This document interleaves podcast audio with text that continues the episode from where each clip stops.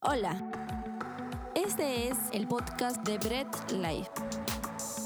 Ponte cómodo y deja que Dios te hable a través de cada mensaje. Muy bien, gracias por seguir hasta este momento en esa transmisión. Pues toma tu lugar, toma tu sofá, pues ponte un poquito cómodo, no te me duermas nomás por favor, que vamos a tener un tiempo de palabra y seguimos en nuestra serie predicación.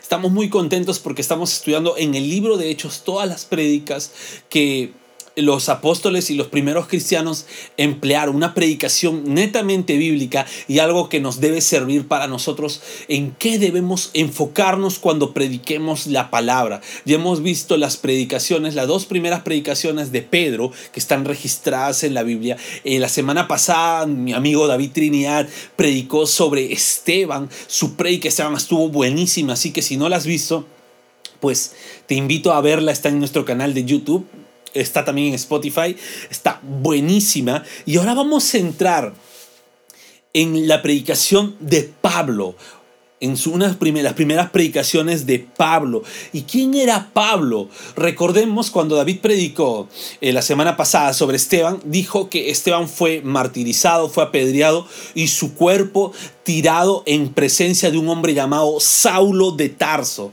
Este Saulo de Tarso, perseguidor de los cristianos, testigo de la muerte de Esteban, es el apóstol Pablo. ¿Ok? Su conversión y su llamado al cristianismo. Pablo era un perseguidor de cristianos y luego se convirtió a cristiano. Es lo más loco del Evangelio porque puede transformar tu vida porque puede transformar tu perspectiva, ¿no? Pablo se sintió orgulloso de perseguir cristianos y ahora era un cristiano más. Y su conversión, su llamado, bíblico lo puedes encontrar en el Hechos capítulo 9, pues léelo, léelo y va a estar cómo Pablo llegó a convertirse en cristiano, su historia es de las más alucinantes que podemos encontrar dentro de la palabra de Dios. Y ahora vamos a hablar del primer viaje misionero de Pablo. Eso está en el capítulo 13 del libro de Hechos. En este viaje misionero, Pablo va junto a Bernabé, ¿ok? Junto a Bernabé y Juan Marcos. Empezaron el viaje con Juan Marcos, pero los personajes más preponderantes, más principales eran Pablo y Bernabé que van a, en su primer viaje misionero. Ahora, en, este, en esta primera predicación registrada de Pablo, Pablo está en la ciudad de Antioquía. Ya para esto Juan Marcos había desertado del viaje misionero, por eso se quedó solamente Pablo y Bernabé. Y Pablo, como buen judío, todos los sábados, en el Shabbat judío, en el día de reposo, Pablo va a la sinagoga junto a Bernabé, se sienta y aquí incluso no escatimando, o sea, no valorando su propia vida, Pablo empieza a hablar con el mismo valor y el mismo riesgo que tuvo Esteban al hablar de Jesús en una sinagoga judía. Ahora, ¿cuál era la costumbre de una sinagoga judía del primer siglo?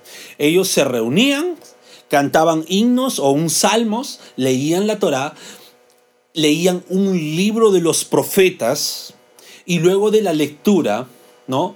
Ellos daban participación a alguno de los congregantes para que pudiera dar una palabra de ánimo. Y es aquí donde Pablo se levanta y toma la palabra. ¿Ok? ¿Y cómo empieza Pablo? Pablo empieza a narrar desde que Israel estaba en Egipto y cómo Dios los eligió como hijos suyos, cómo luego de, les entrega la tierra prometida y luego los, les deja con jueces que pudieran gobernar el pueblo, les deja profetas, les da reyes, habla incluso de David y dice que de la descendencia de David viene el Salvador. Esto lo puedes encontrar en Hechos capítulo 13, del versículo 13 al 25, lo que te estoy hablando ahorita. Y luego de que Pablo empieza a narrar toda esa historia, esa cronología, hasta llegar al Salvador, Pablo empieza su primera predicación. Y para esto quiero que podamos leer Hechos capítulo 13 y vamos a leer del versículo 26 al versículo 41. Como ya estás bien acostumbrado, siempre nos gusta leer mucha Biblia, así que leemos. La Biblia dice en Hechos 13 del 26 al 41, hermanos descendientes de Abraham, y ustedes, los gentiles temerosos de Dios, a nosotros se nos ha enviado este mensaje de salvación. Los habitantes de Jerusalén y sus gobernantes no reconocieron a Jesús. Por tanto, al condenarlo, cumplieron las palabras de los profetas que se leen todos los sábados aunque no encontraron ninguna causa digna de muerte, le dijeron a Pilato que lo mandara a ejecutar. Después de llevar a cabo todas las cosas que estaban escritas acerca de él, lo bajaron del madero y lo sepultaron. Pero Dios lo levantó de entre los muertos. Durante muchos días lo vieron los que habían subido con él de Galilea a Jerusalén, y ellos son ahora sus testigos ante su pueblo. Nosotros les anunciamos a ustedes las buenas nuevas respecto a la promesa hecha a nuestros antepasados. Dios nos la ha cumplido plenamente a nosotros, los descendientes de ellos, al resucitar a Jesús como está escrito en el segundo salmo, tú eres mi hijo, hoy mismo te he engendrado. Dios lo resucitó para que no volviera jamás a la corrupción. Así se cumplieron estas palabras. Yo les daré las bendiciones santas y seguras prometidas a David. Por eso dice en otro pasaje, no permitirás que el fin de tus santos sea la corrupción. Ciertamente, David, después de servir a su propia generación, conforme al propósito de Dios, murió y fue sepultado con sus antepasados y su cuerpo sufrió la corrupción. Pero aquel a quien Dios resucitó no sufrió la corrupción de su cuerpo. Por tanto, hermanos, sepan que por medio de Jesús se les anuncia a ustedes el perdón de los pecados. Ustedes no pidieron, no pudieron ser justificados de esos pecados por la ley de Moisés pero todo el que cree es justificado por medio de Jesús. Tengan cuidado, no sea que les suceda lo que han dicho los profetas. Miren burlones, asómbrese y desaparezcan. Estoy por hacer en estos días una obra que ustedes nunca creerán, aunque alguien se las explique. Oramos para empezar este mensaje. Padre amado, te damos a ti toda la gloria.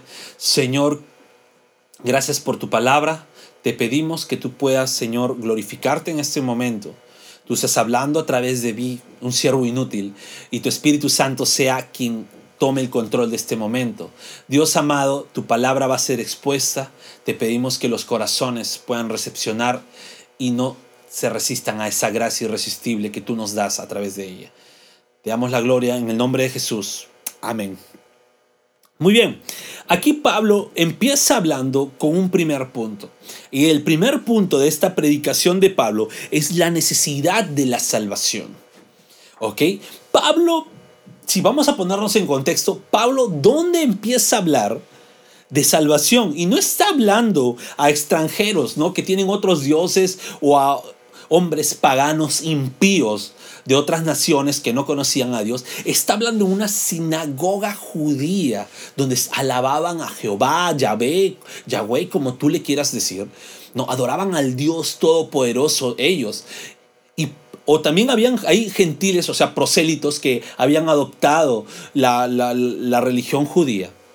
Y Pablo ahí empieza a hablar de salvación. Le dice, hombres temerosos de Dios, a nosotros se nos ha enviado este mensaje de salvación. ¿Qué es lo que iba a enviarles Pablo? ¿Qué es lo que les iba a decir Pablo? ¿Qué es lo que Pablo iba a dar? Un mensaje de salvación. Y aquí me pongo a pensar, ¿estos hombres necesitarían el mensaje de salvación? Estaban ya en una sinagoga. Estaban aparentemente adorando al Dios Todopoderoso. Se podría decir, incluso Pablo le dice, hombres temerosos de Dios.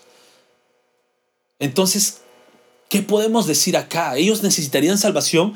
Aparentemente, si nosotros nos ponemos a pensar, y muchos de nosotros dirían, ellos no necesitan que se les predique, porque ellos ya van a la iglesia, ellos ya están cumpliendo, inclusive eh, orgullosamente un judío diría, ellos cumplían la Torá al pie de la letra. Sin embargo, Pablo dice, les he traído el mensaje de salvación. Y acá tú tienes que entender algo. No basta con el simple hecho creer en Dios, porque en el contexto actual eh, muchos creen que creer en Dios es suficiente. Y con esto no quiero hablar a la fe que regenera, a la fe que el Espíritu Santo pone en ti, esa, esa fe para regenerar tu vida. No me estoy refiriendo a ese tipo de creer, sino eh, al hecho de que muchas personas dicen entre comillas, ah, sí, sí, yo creo en Dios, yo sí, yo, yo creo en Dios, yo, yo, yo, yo tengo mi fe, ¿no? Hay muchas personas hoy en día que afirman creer en Dios, ¿no? Algunos se llaman a sí mismos deístas. ¿No? Y estos deístas incluso hasta tienen un conocimiento tan apto de Dios, tan, tan general de Dios, que incluso se enfrentan en buenos debates con eh, posturas científicas que quieren negar la existencia de Dios. Te, te podría mencionar a algunos eh, deístas que creen en Dios, te dan argumentos sólidos de la existencia de Dios, sin embargo dicen, yo no creo en el Dios de la Biblia. Entonces no basta con creer en Dios, no basta con decir yo temo a Dios.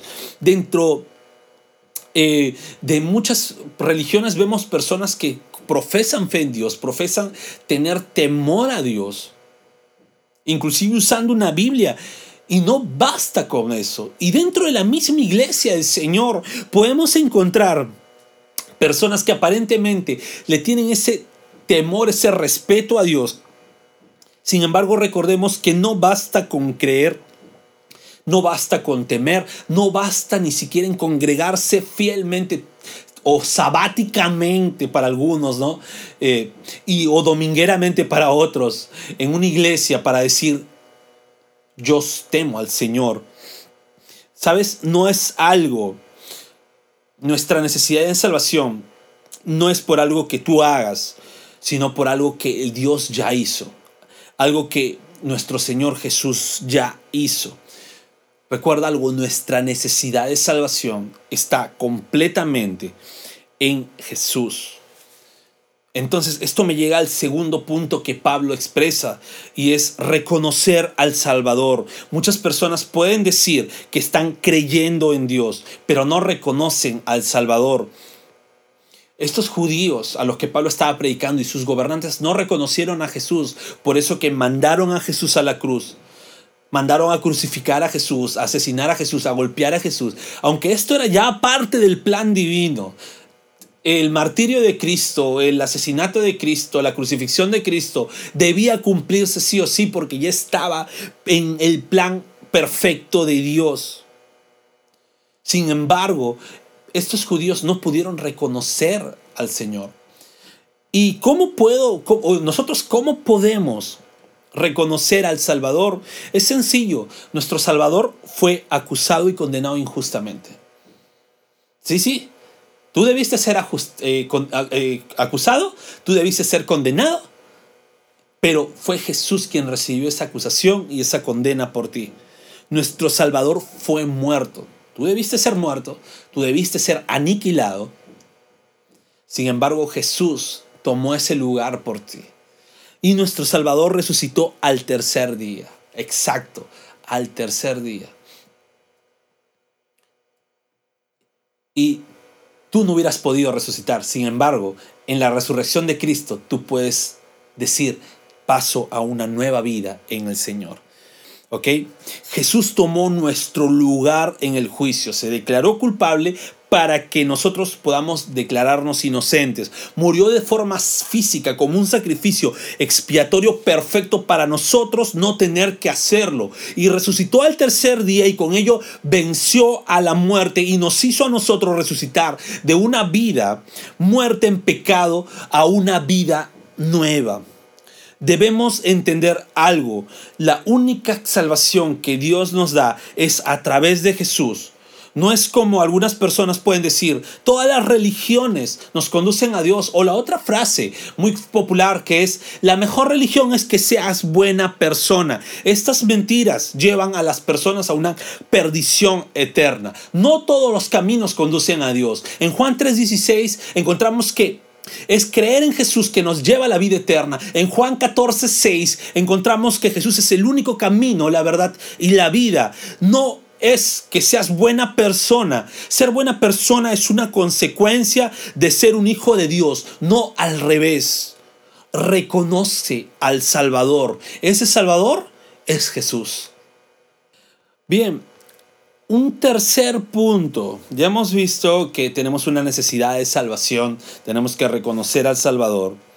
Y vamos a ver que en esas necesidades de salvación y cuando reconocemos al Salvador, el Señor nos da promesas cumplidas. Es interesante ver cómo Dios nos da y cumple sus promesas en nosotros a través de Cristo, solamente a través de Cristo.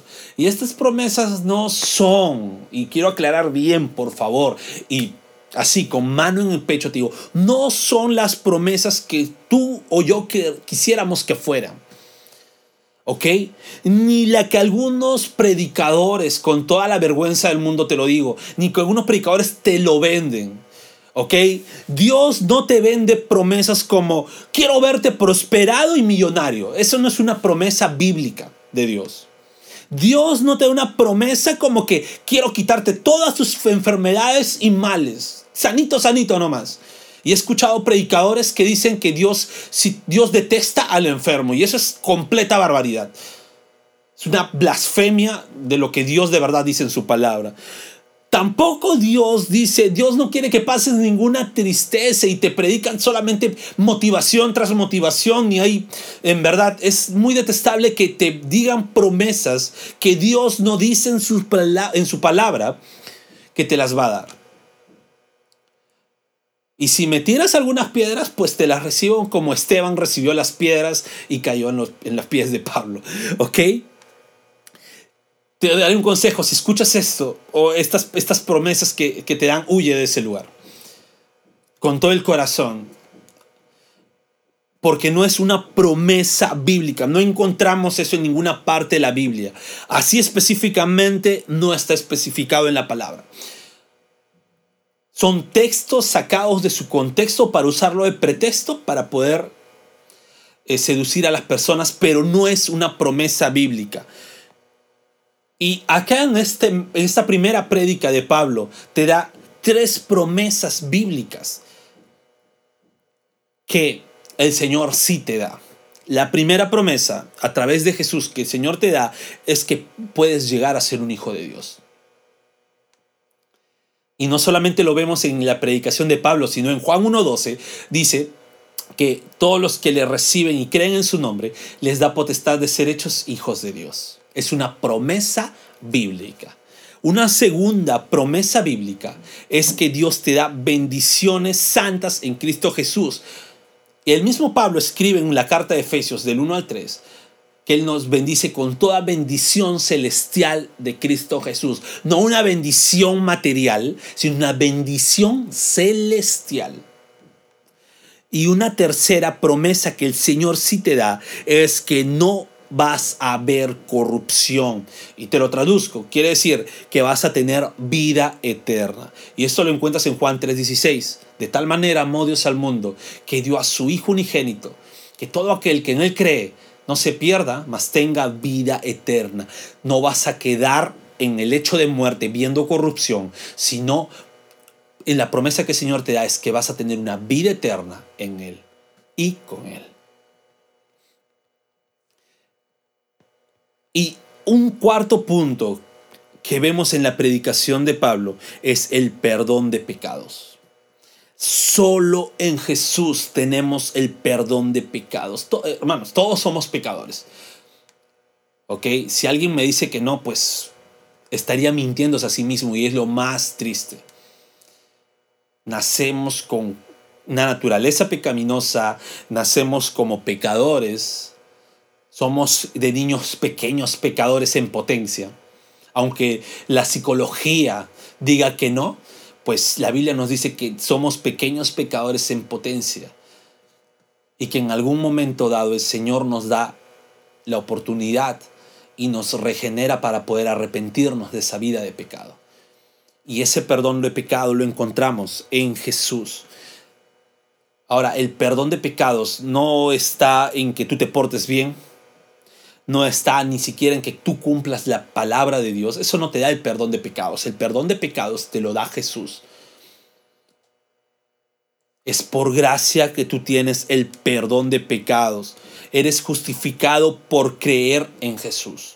¿Ok? Ahora, este creer, te explico este creer. Este creer no es un superficial, no es decir, yo creo en Jesús. Conozco muchas personas y tengo amigos que dicen, pues yo creo en Jesús. Y es más, hasta dicen, soy cristiano, yo sí creo en Jesús. Sin embargo, no se trata de solamente decir creer en un Jesús histórico,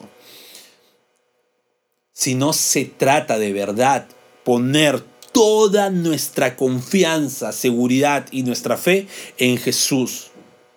Reconocer que no hay nada que hagas tú para que puedas ser salvo. No hay nada que hagas, no hay nada que cumplas para que tú puedas ser salvo, sino es Dios quien su infinita gracia te justifica, es su infinita gracia la que te perdona y es el sacrificio que Jesús hizo en la cruz, quien te regenera y te limpia. A pesar de que sigas siendo un ser humano con defectos, con errores, puedes encontrar tu total seguridad en Dios, puedes encontrar tu total seguridad en Cristo y puedes estar seguro que vas a tener a raíz de ese encuentro con Dios una vida transformada. Ahora, no es por algo que tú puedas hacer en la vida para que tú puedas ser perdonado. No hay nada que puedas hacer. No hay nada que hagas. No hay ley que cumplas. Pablo decía que ni siquiera el cumplir la ley de Moisés les entregaba ese perdón. Si no es Jesús la única obra que salva, un gran teólogo, no recuerdo el nombre, dice, sí somos salvos por obras, pero por la obra que hizo Jesús en la cruz. La única obra que salva es la que hizo Jesús en la cruz. Cada persona en este mundo necesita una salvación. Esa salvación está en Jesús. Cuando tú reconoces a Jesús, Él cumple todas sus promesas en tu vida, Él perdona todo pecado en ti, todo pecado que puedas haber cometido, que estás cometiendo, incluso pecados que vas a cometer en el futuro, ya fueron perdonados. Y esto no te da una libertad de pecar. ¿ok? Muchas personas que están eh, en contra de que Dios te perdona todos los pecados, incluso con los que, los que vas a cometer dicen, eso te va a dar libertad de pecar. No. A un hijo de Dios, esto le va a hacer consciente del amor tan profundo que Dios tiene por nosotros. Inclusive, aunque sigamos siendo pecadores. Y te va a llevar una vida constancia de perseverancia. Lo que algunos llaman la perseverancia de los santos. El reconocer ese, esa gracia te va a hacer perseverar en que no puedes fallar aquel que te ama con tanta pasión, que te perdona y que la misma Biblia dice que no hay nada que te pueda apartar del amor de Cristo. Cada uno de nosotros en algún momento necesitó salvación. Ahora la disfrutamos, si somos hijos de Dios podemos disfrutarla y si no, pues la palabra del Señor es el Espíritu Santo quien puede transformar tu vida, haciéndote reconocer que necesitas la salvación. Pero esa salvación no se da si es que no reconocemos al Salvador que es Jesús. Porque solamente en Jesús podemos tener esa salvación. Recuerda algo, todo se trata de Jesús, todo se trata de Cristo. Nuestra naturaleza, nuestro orgullo, nuestra soberbia quiere hacernos merecedores. Quiere hacernos pensar, voy a hacer tantas buenas obras y voy a ganarme mi pedacito de cielo. No, eh, mi hermano le dice a mí, es a mi hijo cada vez que mi hijo le hace un favor, te ganaste el cielo, le dice. Y pues es algo coloquial que se puede emplear. Sin embargo, no funciona así, porque no se trata de lo que tú puedas hacer, se trata de Jesús en ti, se trata de Cristo en la cruz. Nuestra salvación no se basa en nuestras obras, sino en la obra redentora de Jesús. Somos inmerecedores de toda gracia. inmerecedores totales.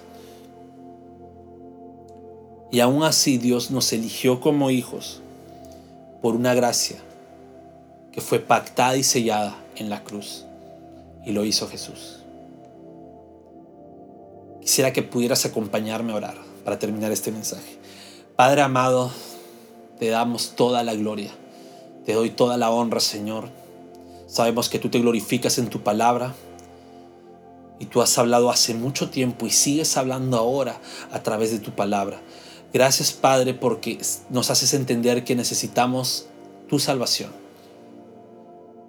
Necesitamos del Salvador que es Jesús. Para que tú puedas cumplir tus promesas en nuestras vidas y puedas perdonarnos de todo pecado. Señor, gracias por hacernos conscientes de ellos. Y te pedimos también por las personas que puedan haber escuchado por primera vez esto y tú has calado corazones porque sabemos que tu palabra jamás regresa vacía. Dios, tú seas obrando en ellos, tú seas obrando en sus vidas. Y gracias por cada persona que hoy o más adelante puede escuchar este mensaje, para que tú puedas ser glorificado en todo momento. Te damos la gloria, te damos la honra en el nombre de Jesús. Amén y amén. Gracias por escuchar el mensaje de hoy y no olvides compartirlo. Síguenos en nuestras redes sociales, Instagram, arroba Bread Life Family, Facebook Bread Life.